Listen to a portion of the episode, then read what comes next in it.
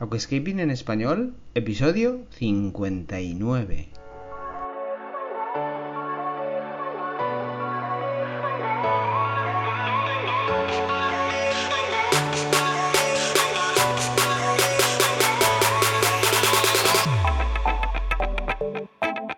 Muy buenos días a todos y bienvenidos a Aquascaping en español, el podcast de Nascapers para todos aquellos apasionados al paisajismo acuático que queréis llevar vuestro acuario a un nivel superior. Como todas las semanas, contigo, Albert Escribuela. Muy buenas a todos, bienvenidos, ¿qué tal? ¿Cómo estamos? Bien, sí, ahí estamos, claro que sí, seguro que estás genial. Y si no, a por ello, venga.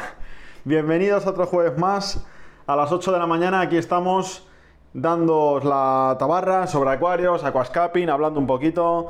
Y bueno, pues eh, hoy me he decidido haceros un podcast pues un poco concreto sobre las metodologías de abonado que yo vengo estableciendo durante muchos años en las que en mi canal de YouTube de Alberto Escribuela Cáceres pues habrás podido ver cada nutriente cómo lo adiciono en el acuario y bueno, ya habrás podido comprobar que nosotros funcionamos con la dosis de abonado que requieren las plantas de manera diaria, es decir, no saturamos la columna de agua eh, durante, durante un periodo, ¿no? O sea, es decir, eh, adicionamos lo que, lo que vemos que pues eh, puede ir haciéndoles falta a las plantas y esto evidentemente es gracias a la lectura que podemos ir sacando en el, estado del plantado, si tiene carencias, si tiene excesos, ¿de acuerdo? Entonces, pues os quería hablar un poquito de esto porque me encuentro con el inconveniente o con vuestra sorpresa, pues que, realmente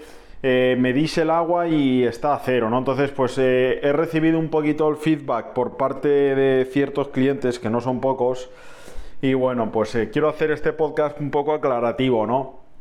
Porque vamos a ver, si tú abonas por la mañana antes de que se conecte la luz y resulta que cuando ya ha pasado todo el fotoperiodo de luz, tú te dispones a medir con un test el agua y resulta que te da a cero fosfato, hierro, nitrato, lo que sea, pues evidentemente lo que has adicionado por la mañana las plantas se lo han llevado.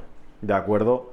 Entonces, lo que nunca hay que hacer es abonar por la mañana, para que te marque el test positivo por la tarde-noche. Esto es un gran error porque al final estamos dejando nutriente en columna de agua y pues eh, ya sabéis lo que voy a decir, ¿no?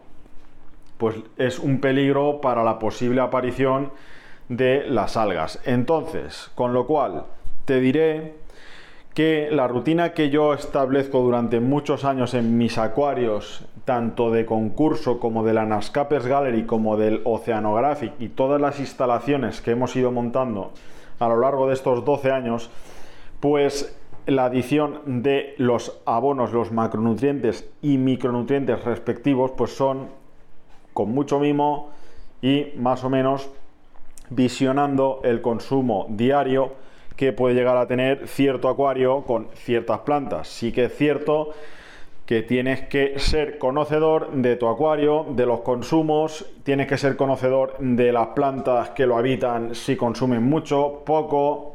Por ejemplo, no es lo mismo una nubia que una higrófila polisperma, no es lo mismo una bucefalandra que una cola de zorro, no es lo mismo una rótala que una bacopa, no es lo mismo una sagitaria subulata que una cuba.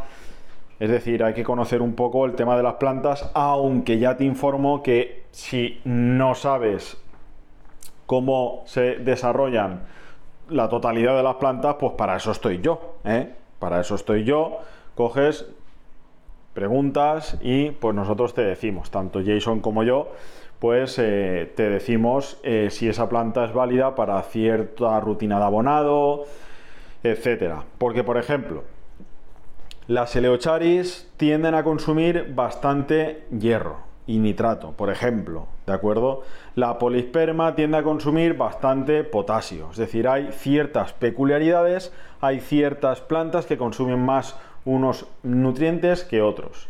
Entonces, dependiendo de este sistema, de este mecanismo, de esta absorción de estas especies, pues tendrás que adicionar más o menos en función de también pues el tipo de iluminación que tengas. Si tienes una iluminación cañera, una iluminación potente que te acelere el metabolismo de las plantas, pues evidentemente tú tienes que chafar un poquito el acelerador. Eh, si chafas el acelerador en la luz, si chafas el acelerador en el CO2, si chafas el acelerador en el sustrato, pues evidentemente tienes que chafar el acelerador en la rutina de abonado.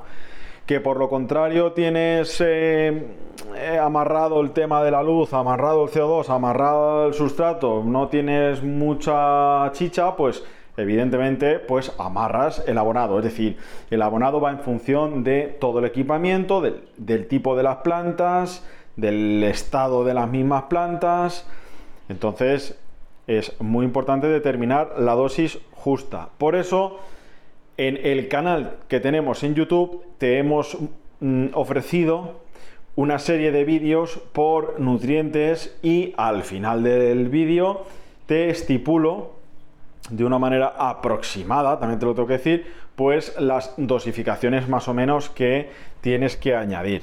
Hemos catalogado cuatro tipos de acuarios donde más o menos pues tienes que situar tu acuario en uno de los cuatro supuestos y pues tienes que eh, dosificar así eh, el tema del, del abono. Pero el método nuestro, el método Alberto Escribuela, es ese método en el que abonamos lo justo y necesario que las plantas necesitan para comer al día.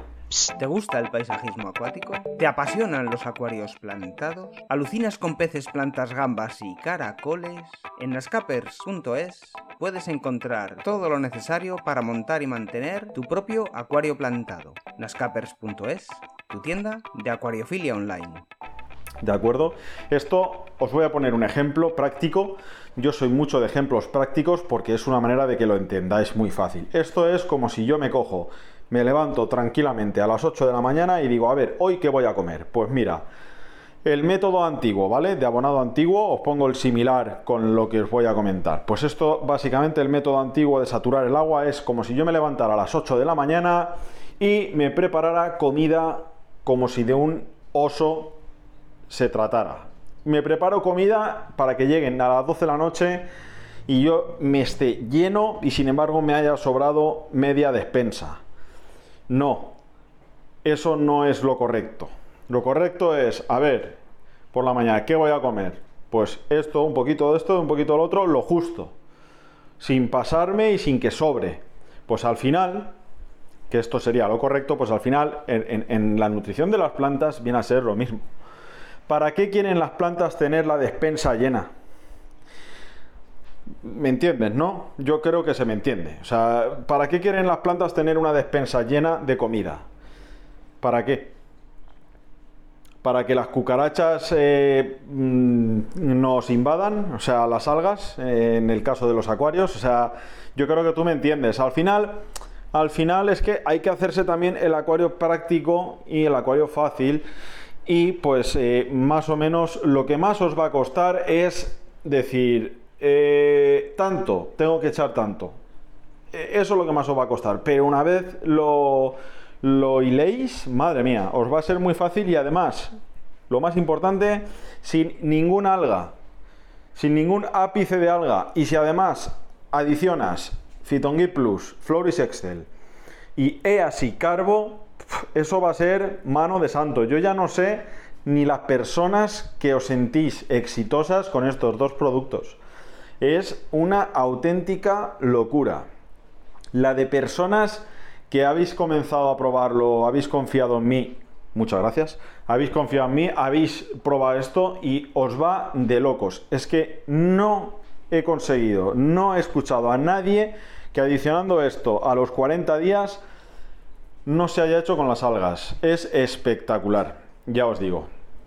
Funciona muy bien. Entonces, recapitulando, recapitulando, es conveniente que adiciones lo necesario, lo justo, lo que a las plantas les hace falta en solo un día.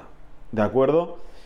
¿Que notas anomalías en las plantas? ¿Notas carencias? ¿Notas que las plantas brotan blanquecinas las hojas, amarillentas, con agujeros?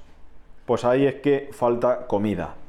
¿De acuerdo? Ahí es que falta nutrición. Por lo tanto, le metes un poquito más.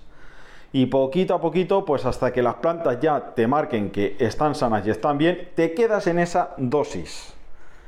¿De acuerdo? Siempre es bueno, muy de vez en cuando, realizar o dejar un día sin abonar el acuario. Para que el residuo posible que haya podido quedar en columna de agua, las plantas se lo lleven y pues ya al siguiente día del purgado de la columna de agua, pues vuelves a empezar con la rutina. Es decir, esto lo explicaré más adelante, pero es purgado de columna de agua. ¿De acuerdo? Hay muchos purgados, existen muchos purgados, existe el de la luz, el de la oscuridad, que ese lo hemos explicado mucho, pero el purgado de columna de agua, pues pasaré a explicarlo en semanas eh, eh, siguientes, ¿de acuerdo? Es que hay mucho concepto, hay mucha cosa por, por realizar, hay muchas cosas por ver y bueno, nosotros más o menos vamos ordenando las ideas, vamos ordenando un poco eh, todo, ¿de acuerdo? Y bueno, pues eh, nada. Eh, vamos a dejar el, el podcast aquí. Te voy a explicar, ya te hago un spoiler, te voy a explicar la semana que viene de qué va esto del purgado en columna de agua nutritivo. No digo nada, lo digo todo. Nos vemos, nos escuchamos el siguiente jueves y que vaya muy bien el día festivo del día 12. Espero que disfrutes y pues nada, vamos hablando, nos vamos viendo, nos vamos escuchando y chao. Y hasta aquí el episodio de hoy. Muchísimas gracias por todo, por vuestras valoraciones de 5 estrellas en iTunes, por vuestros me gusta y comentarios en iVoox, y por supuesto por suscribiros a este podcast. Ah, y por cierto, ahora en Spotify podéis calificar el podcast con 5 estrellas. No digo nada y lo digo todo. Nos escuchamos la semana que viene con mucho más Aquascaping en español.